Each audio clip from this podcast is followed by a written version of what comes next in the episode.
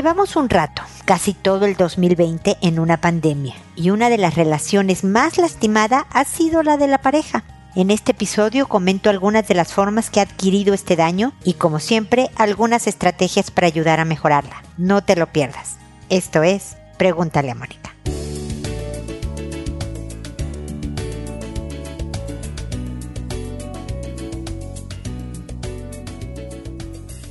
Bienvenidos amigos una vez más a Pregúntale a Mónica. Soy Mónica Bulnes de Lara, como siempre feliz de encontrarme con ustedes en este espacio que los invita a seguirme en redes sociales, Instagram, Facebook, Twitter, Pinterest, en YouTube los videos que tengo por ahí y desde luego a oír todos los podcasts, no solo este que estás oyendo el día de hoy, sino todos porque son casi 15 años de trabajo ininterrumpido, me atrevo a decir, tratando de proporcionar ideas, estrategias, puntos de vista que ojalá ayuden a que mejores tu vida tus relaciones interpersonales, tu relación contigo misma, etc. Así que ahí está esta información gratuita solo para tus necesidades, que puedas sacar de ahí lo que te sirva. Así que aprovechala, exprímela, eh, de verdad, sácale jugo, porque está ahí desde hace muchos años para ti.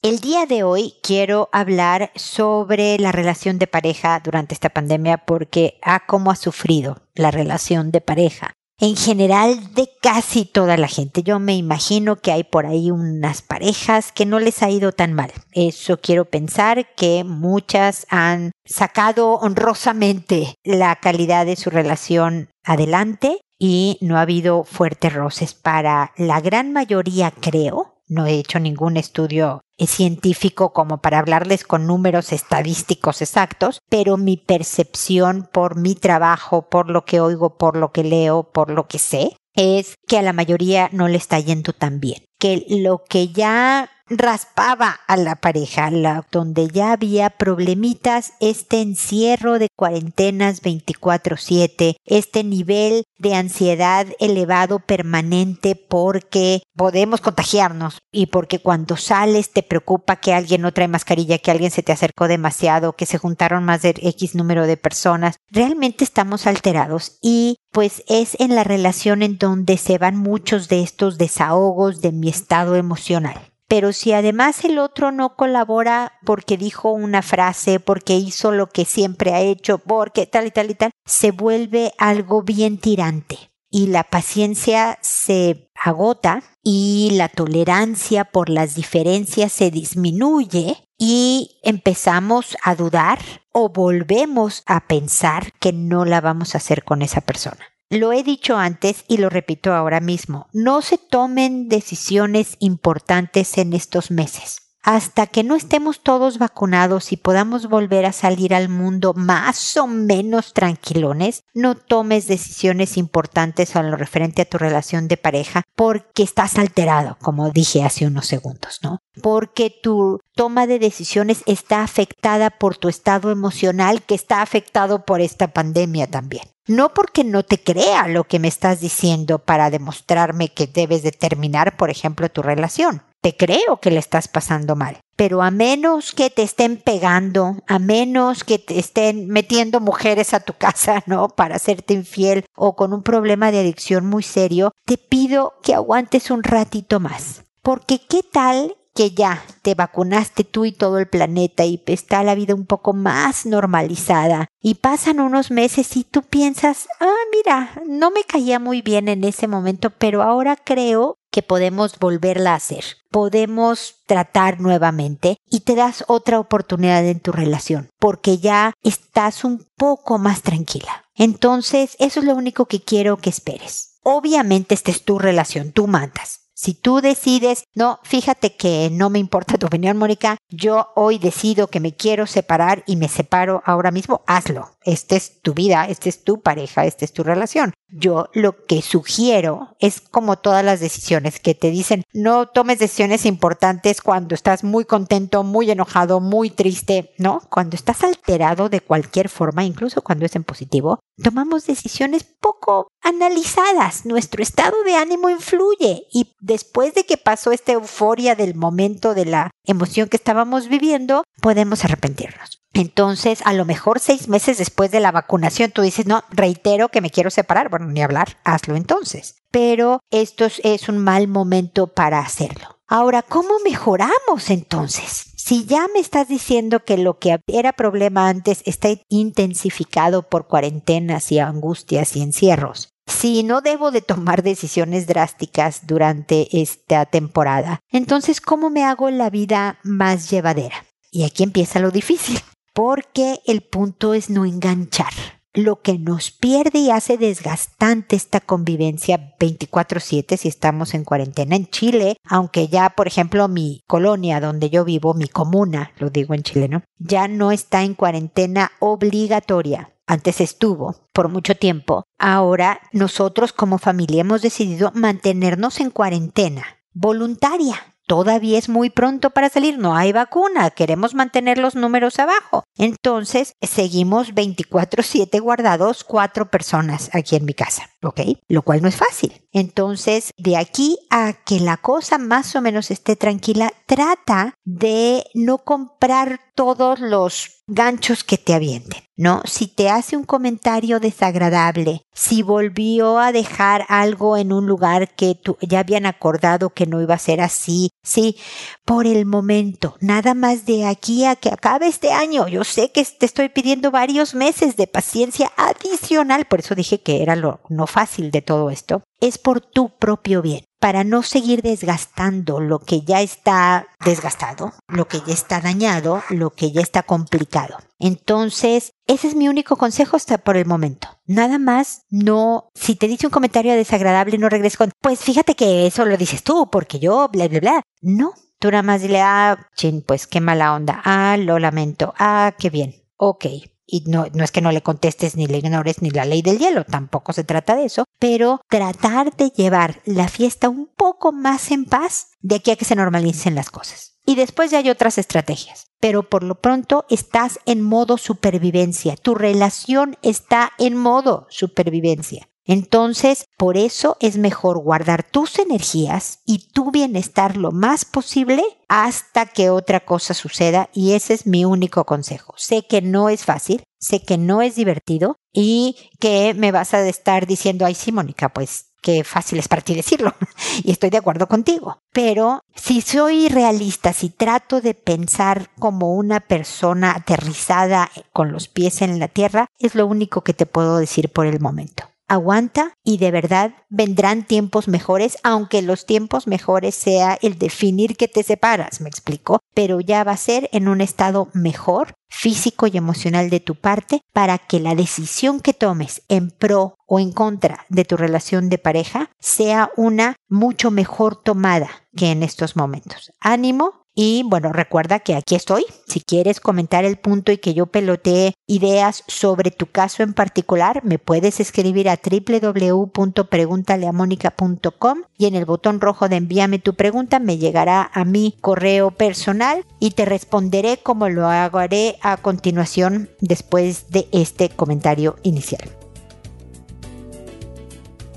Así que con esto termino y ahora me dispongo, como acabo de decir, a contestar las consultas que como saben lo hago por orden de llegada, que a todo mundo le cambio el nombre para conservar su anonimato, que cuando respondo a la consulta y se publique el programa en la página, a esta persona le envío un correo diciéndole el número de episodio en el que le respondí, el título del episodio y el nombre que le puse para que pueda identificar su pregunta que lo hago por audio y no por correo, no les respondo directamente a su correo para alcanzar a más gente porque nos oye mucha más gente de la que nos escribe. Nos escribe mucha gente afortunadamente, pero nos oye aún más. Eso es por lo cual estoy muy agradecida. Que me tardo, no puedo contestar más rápido, incluso estoy publicando dos programas por semana últimamente tratando de acortar tiempos, porque de repente se me juntan las preguntas y entonces empiezan a ampliar los tiempos y me choca hacerlos esperar. Así que les agradezco siempre su paciencia y comprensión. Y creo que ya dije todas las reglas del juego, espero que no se me haya olvidado ninguna.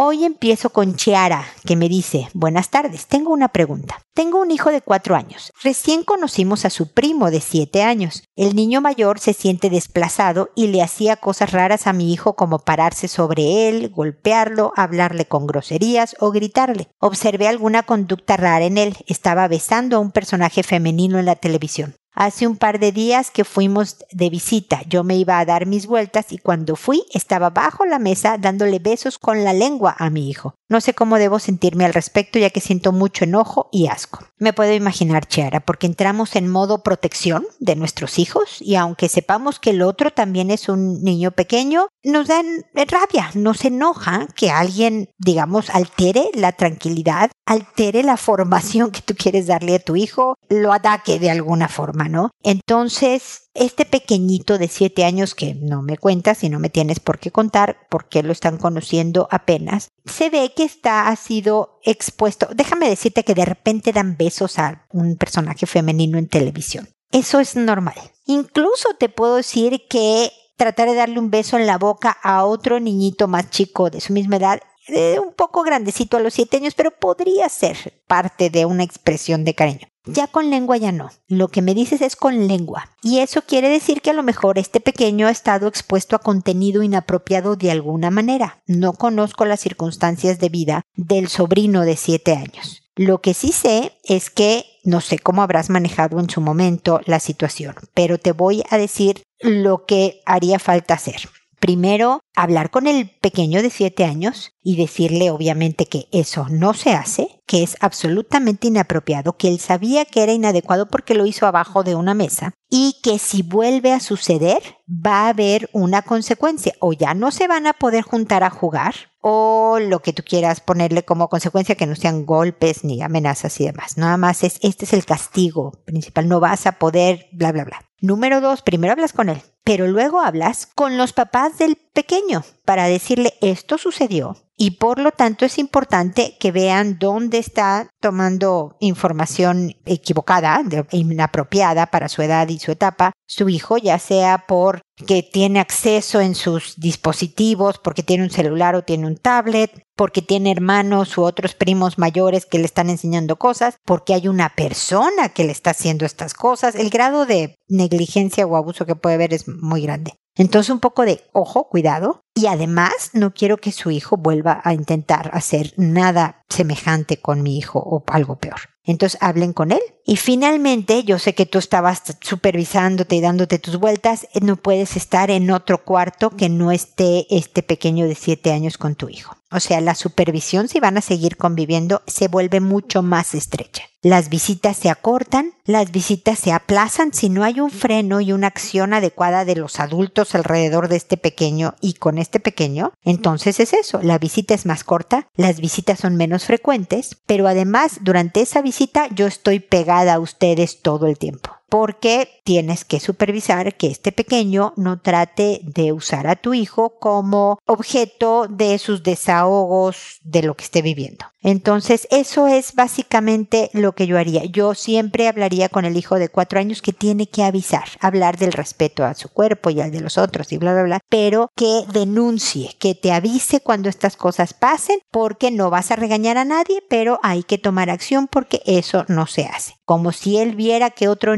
niñito está robándose un dulce, es importante avisarte como mamá porque le hace daño a este niñito robarse un dulce que no ha pagado, por ejemplo, ¿no? O sea, en un idioma de cuatro años tratar de explicar el por qué la denuncia es necesaria e importante y no va a ser castigada, sino al contrario, recompensada, con aprobación y cariño, no con regalos o efectivo. Ok, Chiara, espero que te sirvan mis comentarios y que sigamos en contacto. Luego Demetria me dijo, hola Mónica, en mi primer matrimonio mi ex marido era infiel y soporté y perdoné nueve años. Tuvimos dos hijos. Luego me separé y salí adelante sola porque él no me ayudaba. Después de dos años conocí a un chico mucho más joven que yo que era muy bueno conmigo y mis hijos. Empecé una relación y tuvimos un hijo. Resultó ser violento, así que nos separamos después de menos de un año. Tampoco me ayudó a casi nada. Trabajé un año y medio y luego conocí a Heraclio, ya no sé ni qué nombre le invento al pobre hombre. Heraclio, que obviamente no es un nombre real,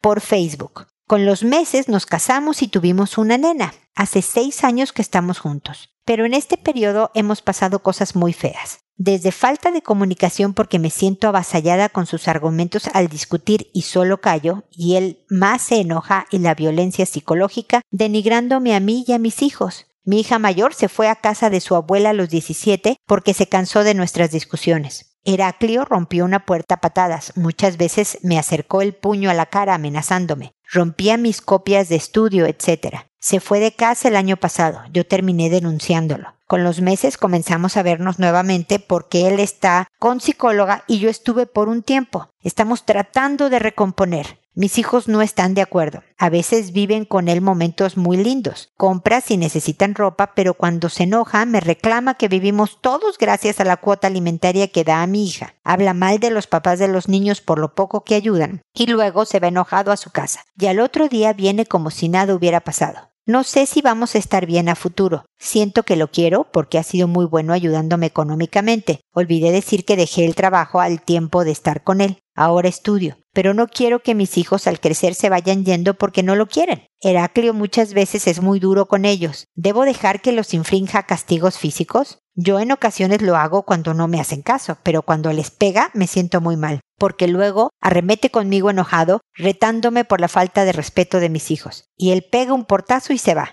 Ya me cansa esa actitud. Tengo que aguantar porque lo amo o me separo. Tampoco quiero, me da miedo. Ayúdame, Mónica. A ver, mi querida Demetria, gracias por tu mensaje. Mira, como has podido demostrar en varias ocasiones con los tres últimos hombres que has tenido en tu vida, que el amor no es suficiente. Ojalá, de verdad, ojalá con el amor arregláramos todo lo que nos pasa, pero no lo es la historia, la personalidad, las circunstancias hacen que la gente se sienta superada y no haga lo que debería de hacer o lo que idealmente debería de ocurrir y aunque se aman, se te van de separar o terminar la relación. Así que no quiero analizar tu relación en base a amor, porque va a sonar horrible, pero no es útil. No es útil que lo ames y que lo extrañes y que sufras horrible por terminar con él si lo es lo que decides hacer. Es lo que vas a tener que vivir porque el amor no lo va a arreglar a él solito. Me da mucho gusto que esté con psicóloga porque evidentemente el hombre tiene un tema de violencia física porque romper una puerta a patadas, amenazarte con el, a la mano, la violencia psicológica, agarrar a golpes a los niños, todo eso habla de un bajo control de la ira y eso hay que trabajarlo. Pero se trabaja no estando en la misma casa con las personas que estás maltratando. Protege a tus hijos, no debe de pegarles ni siquiera aunque fuera su papá biológico. Nadie debe de solucionar cosas a golpes, nadie contra nadie, ¿ok? Pero mucho menos si ni siquiera es su papá biológico. Tú tienes que cuidar y proteger a los tuyos. Ya una hija tuya, como me dices, se fue a vivir con su abuela, cansada no solo de las discusiones, porque créeme que pues yo discuto con mi marido, con un hijo, con a lo mejor hasta con una amiga o una hermana en un momento dado, pero es de la forma de las discusiones en donde a lo mejor te da miedo, te da rabia, te da impotencia y mejor me voy con mi abuela. Y como bien puedes detectar, sientes que este patrón puede repetirse con otros hijos, que sientan que mejor me voy, pues ya mi hermana lo hizo, voy a vivir más tranquilo, con menos miedo, menos resentimiento contra mi mamá y contra mi papá o este hombre que no es mi papá. Entonces, por el bien de toda tu familia, creo que la protección de todos es primero. Y que si Heraclio quiere intentar algo contigo nuevamente, tiene que demostrar por mucho tiempo, te estoy hablando de más de un año consecutivo, que está manejando mejor los temas, que no se queda a dormir en tu casa, que viene, visita, convive, van y se toman un cafecito, se queda a cenar, ven una película juntos y luego se va, pero que los temas ya no son motivo de agresividad y de molestia. Él ya sabe que tus, el resto de tus parejas no fue muy buena poniendo dinero como debió de haber puesto por cada hijo que tuvieron. El repetirlo, el recordarle a los niños tu papá no da nada, fíjate cómo yo deberías de estar agradecido, ¿sabes? La carga emocional que es para un niño saber eso cuando él no puede hacer nada porque su papá traiga o no dinero a la casa. Entonces, esas son formas de agresión también. Ese, por un lado, él debe de trabajar en todo su manejo de ira. Y vale la pena, Demetria, que tú consideres el trabajar tal vez también con psicóloga, la forma en que tú escoges hombres, porque de alguna manera has escogido a tres que no han resultado buenas parejas y buenos padres. Y eso también habla de ti, mi querida Demetria.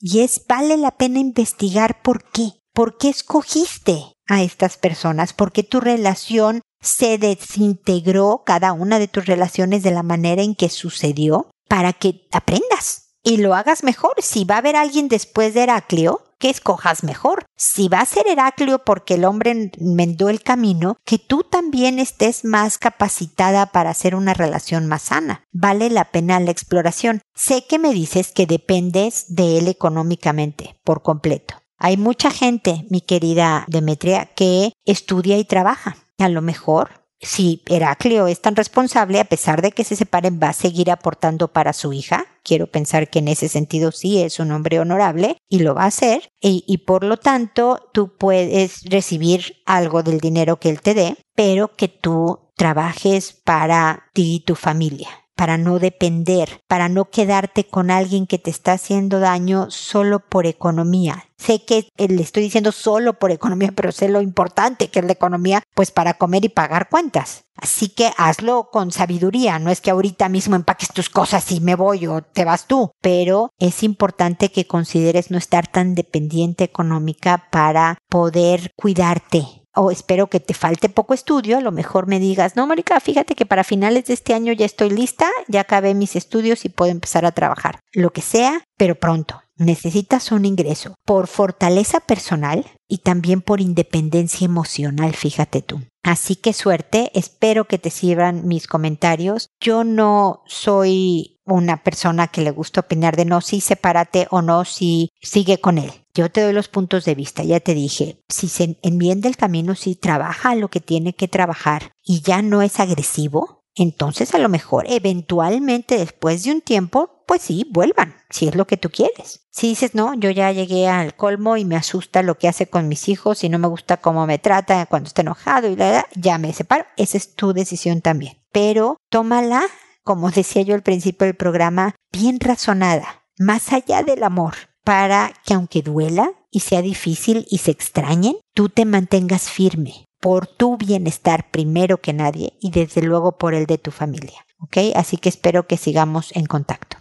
Flavia, por otro lado, me dice, estimada Mónica, solicito ayuda para poder ayudar a mi hija. Tiene 17 años, va en cuarto medio, siempre ha sido muy buena alumna y exigente con ella misma. Se pone metas y hasta el momento siempre las ha logrado, pero este año es distinto por lo que estamos viviendo por el COVID. Está enfocada 100% en sus estudios, la cual la tiene agobiada hace sus quehaceres escolares, está haciendo un preuniversitario de lenguaje y por su parte estudia diariamente ciencias pero siento que está exigiéndose demasiado. Hablamos con ella que todo es incierto, que no es normal nada y que pudiera haber la posibilidad de que no haya prueba y que si es así, este otro año puede darla o que puede entrar a otra universidad, pero su respuesta fue que no podía porque ella quería X universidad y tiene que tener X puntaje. Y para eso se esfuerza, y que si piensa en un plan B, es pensar que ella no puede, y no es así. Nos quedamos muy preocupados como papás. En este tiempo pasamos tiempo juntos jugando cartas, viendo series y así, sacarlos de la ah, y así sacarlos de la rutina, perdón, a ella y a su hermano de 12 años. Me gustaría si usted nos puede orientar para poder ayudarla o qué podemos hacer. Hay veces que ha estado con jaquecas y con dolores de estómago, con vómitos. Le pedí una hora al gastroenterólogo para que la vea porque realmente estamos preocupados. Ella dice que está cansada, que su mente no descansa, que está siempre estudiando.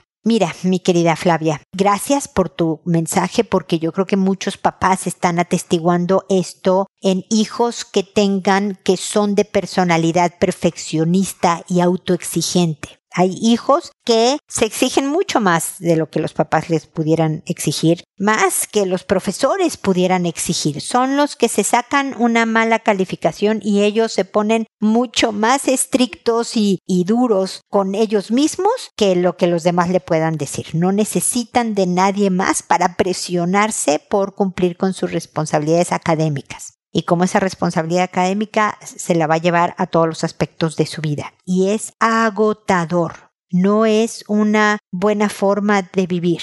Y en el cuadro de una pandemia de COVID es muy fácil que ciertas conductas, que ciertos aspectos se vuelvan medio obsesivos que no desarrolle de lleno un trastorno de personalidad obsesivo compulsivo, pero que sí haya temas que se ponga demasiado extrema, como el decir, no, no me importa, no voy a aceptar, aunque el gobierno lo diga, que no va a haber una prueba universitaria y además yo tengo que sacarme este puntaje, yo tengo que ir a esta universidad y demás, porque el golpe de una desilusión, yo espero que tu hija cumpla todos sus sueños, Flavia, pero el golpe de una desilusión de que el control que trató de llevar no se cumpla, puede traer un colapso emocional y físico, que de todas maneras está ya viviendo con problemas de dolor de cabeza crónico, de problemas estomacales. Ojalá el gastroenterólogo le haya dicho que mucho es su forma de ser, su nivel de estrés a la que ella se somete ya en condiciones suficientemente duras como es el vivir una pandemia. Eso los ha alterado a todos, mucho más a jóvenes de 17 años a 19 años que están empezando la carrera porque se les movió el planeta y sus planes de vida se complicaron más en una edad vulnerable como es la adolescencia. Entonces, si quieren, pónganle a su hija este audio para que vean que no lo dicen ustedes. De todas maneras, tú no te llamas Flavia, no tengo idea cómo se llama tu hija, nadie sabe de quién estamos hablando, así que está protegida. Pero que sepa que a todos los jóvenes en particular, o sea, hay generaciones que les pega mucho más. Por ejemplo, a los viejitos en la tercera edad. Hubo aquí una cuarentena muy larga por protección para ellos, ¿no? De que no pueden salir los mayores de 70 y, 73 años o 75 años, no pueden salir a la calle. ¿no? Por muchísimo tiempo. Y resulta que hubo un enorme deterioro físico, porque estaban más sedentarios, pero también eh, neurológico, porque el contacto con otras personas, el salir y ver arbolitos y sentir el aire fresco en la cara, la falta de esto les hizo daño mentalmente hablando. Entonces, bueno, esta es una generación, los de la tercera edad, que fueron afectados por la pandemia. Los papás de hijos jóvenes, ¿no? Que han sido papás, profesores, este, eh, trabajadores, bla, bla, bla, bla, bla, porque todos estaban metidos en la casa y había clases online y todo esto, tienen un tipo específico de cuadro, de perfil de estrés y demás. Los jóvenes como tu hija de 17, 19, como digo, este cambio de planes de vida, el ver que todo se postergaba porque ya no estudio como antes, ya no sé qué va a pasar con mi universidad, toda esta incertidumbre, ¡pum!, les pega también. Entonces, ella forma parte de una generación muy afectada también y, y eso hace que no estés en las mismas condiciones y por eso parte de la inteligencia, creo que Einstein fue el que dijo que inteligente es el que se ajusta al cambio, ¿no? No el que saca las mejores notas, las mejores calificaciones, es quien es capaz de sobrevivir un cambio porque es de las cosas más difíciles. ¿Por qué creen que la supervivencia de la especie solo han vivido los que fueron capaces de provocar cambios en su organismo que les dejaran vivir la siguiente etapa del planeta?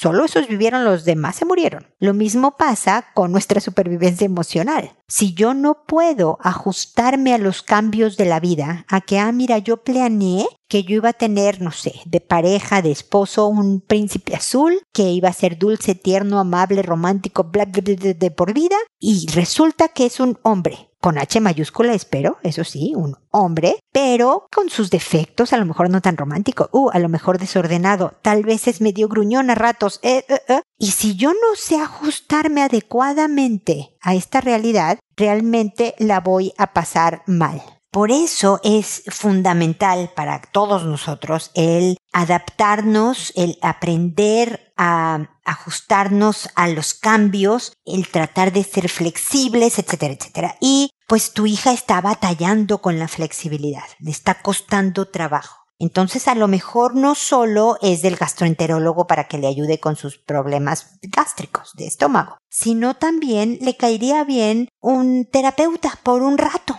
un psicólogo una psicóloga que le ayude a manejar esta autoexigencia, esta pues ya a un nivel de rasgos obsesivos al manejar el tema como el del estudio, porque ya se está haciendo daño. Y como ella misma reporta, ¿no? Ya su mente no descansa, está siempre estudiando, está agotada, la, la situación la superó y soltar a una manera mucho más equilibrada. Yo sé que juegan juegos de cartas, ven series, conviven en familia, o sea, sí tiene momentos de distracción y de reposo, pero de todas maneras está conectada a lo que ahorita la obsesiona. Con el riesgo además de que se decida por la pandemia que el sistema de prueba y puntaje va a cambiar o porque no le dé la vida para lograr el puntaje que quiere, la universidad que quiere. O sea, con el riesgo de que uno de sus planes no funcione y ella verdaderamente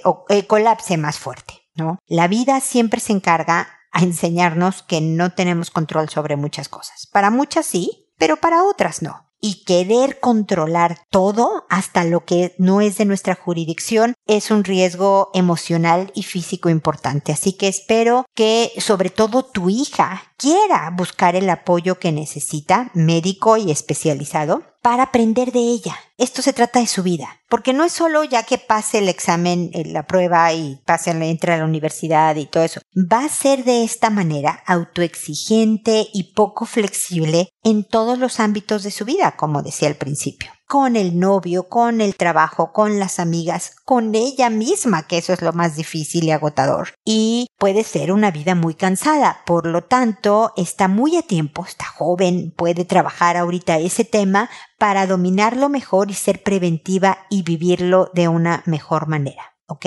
Así que espero que mis comentarios te sean de utilidad, Flavia. Recuerda siempre que pueden volverme a escribir y consultarme cuantas veces necesiten, nada más tengan un poco de paciencia para recibir mi respuesta, pero espero que sigamos en contacto. Y ahora es Gregoria la que me dice, mi hijo de seis años le pide besos en la boca a la hermana, mi hija de ocho años, y tocarle la cola. Se lo pide a escondidas de mí y le dice a ella que no me diga nada. Mi hija, por supuesto, me lo cuenta y él se pone muy, muy, muy mal insulta, patalea y hasta lo niega. Me dicen que es chico, pero a mí me parece horrible, no se lo puedo dejar pasar. No, Gregoria, estoy de acuerdo contigo, no se lo puedes dejar pasar. Hay que hacer lo que se tenga que hacer, sin golpes, ¿no? Sin violencia, porque muchos papás en el shock postraumático que les da de saber que el hijo está haciendo estas cosas y además entre el susto y la rabia y el así, ¡pum! Le dan unas nalgadas o le dicen cosas muy feas y demás y eso no educa. ¿No? Eso a lo mejor por miedo deja de hacer con la hermana cosas que siga haciendo con otras personas, y, pero no le cuenten a nadie, en vez de aprender realmente qué es lo que tú quieres hacer, obviamente, con tu pequeño. Entonces, sí tiene que haber consecuencias. Cada vez que lo intente, tiene que perder un privilegio, sea jugar un videojuego, ver la tele, invitar a un amigo, lo que sea, tiene que haber una consecuencia porque a esa edad la disciplina no es de adentro hacia afuera, ¿no? Porque a lo mejor yo tristemente como lechuga en vez de un chocolate por mi propio bien, yo lo decido no porque no nadie me está viendo, ¿no? Voy a comer chocolate ahorita que nadie me ve. Debe de venir de dentro hacia afuera eventualmente. Pero cuando somos chicos no hacemos cosas porque nos van a regañar, porque me ponen cero en la escuela si no hago la tarea, o sea, viene de fuera hacia adentro. Entonces, tu hijo necesita esa responsabilidad con las consecuencias. Es importante que le digas que él está decidiendo no tener ese privilegio por hacer una mala acción, tomar una decisión que no es adecuada.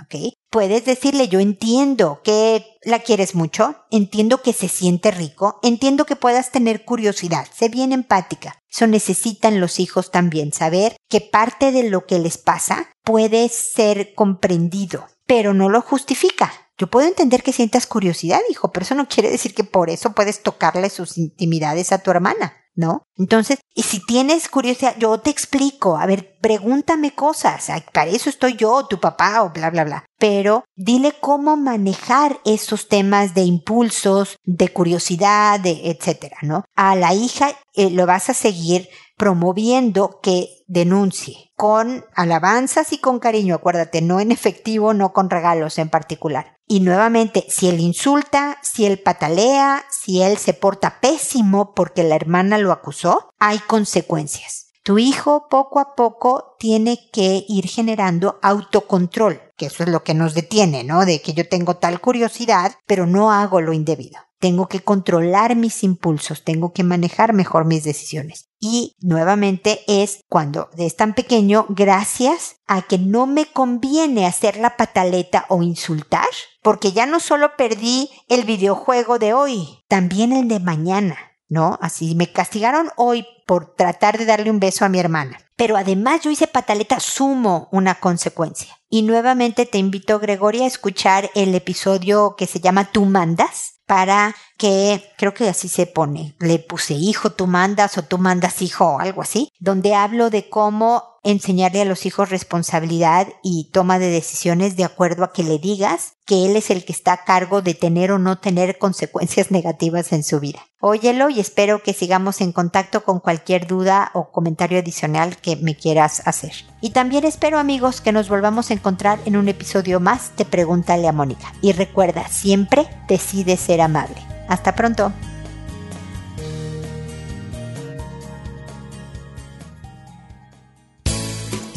¿Problemas en tus relaciones? No te preocupes, manda tu caso, juntos encontraremos la solución. www.preguntaleamónica.com Recuerda que tu familia es lo más importante.